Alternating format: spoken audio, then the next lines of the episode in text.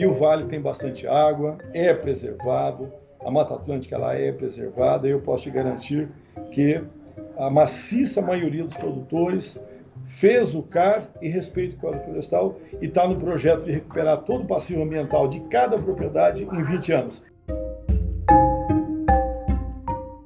O Vale do Ribeira é uma região localizada no estado de São Paulo, cruzada pela BR-116, que está no eixo do Mercosul e é a região produtora de banana, pupunha e ostra. Porém, o carro-chefe é mesmo a banana, responsável por 80% da renda dos agricultores. Marcado pela imigração japonesa, o vale busca se renovar a cada dia, e seu sucesso não é fruto do acaso, e sim de muito estudo e trabalho.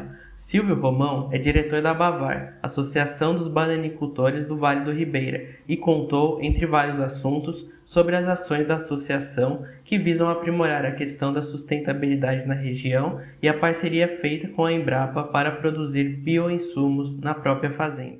A gente quer levar para o vale bioinsumos. A gente quer os biodefensivos, os bioestimulantes e os biofertilizantes.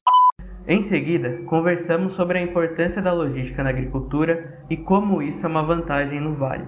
Ele está a 200 quilômetros de São Paulo, numa estrada já duplicada. Então a gente vê que logística ali é muito forte, tem essas vantagens logísticas, e na agricultura, logística é fundamental essencial. A segurança alimentar também é pensada no Vale do Ribeira, e Silvio Romão fala da melhor opção de embalagem para transportar a banana. Vamos parar com caixa de madeira, vamos parar com caixa de plástico, que tem precisa de lavagem, é um sistema mais complicado, tem muito roubo de caixa, extravios e tal.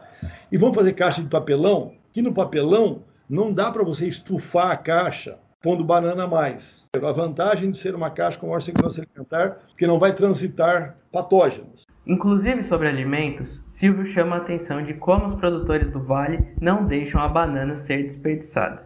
A gente tem trabalhado, por exemplo, com o Senai e com o Sebrae em, na culinária do Vale. Então, a banana que seria a banana de descarte, a gente usar essa banana é, para doce, para acompanhamento de outros pratos, para pratos salgados acompanhando peixe.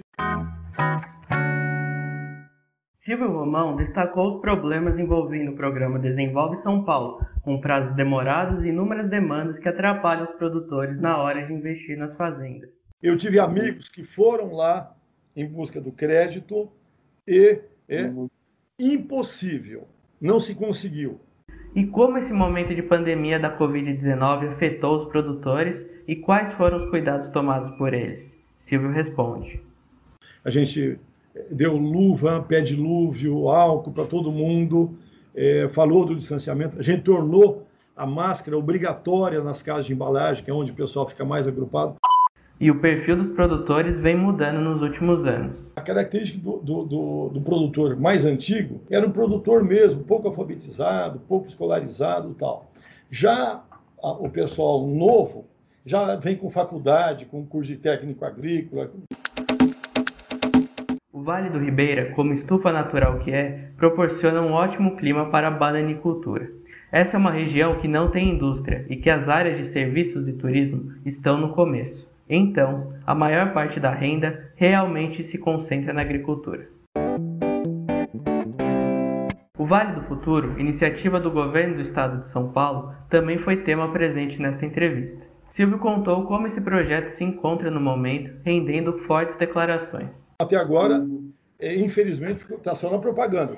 Foi a pandemia? Talvez, né? mas a gente não viu nenhum movimento ainda. O projeto que a gente viu foi de encerramento das casas da agricultura e do encerramento das CAT e CDRS. Sempre que muda governo, tal, vem alguém aqui e promete um monte de coisa. Será que o Vale do Futuro vai virar? Não vai continuar sendo o Vale da Esperança? Essa foi a edição especial sobre a banana no Vale do Ribeira. Silvio Romão, diretor da Bavar, Associação dos Bananicultores do Vale do Ribeira, contou sobre tudo que torna a banana diferenciada no vale e como o governo do estado lida com os programas de desenvolvimento da região. Eu sou Rafael Santana e espero que você tenha gostado de saber um pouco mais sobre o Vale do Ribeira. Até a próxima!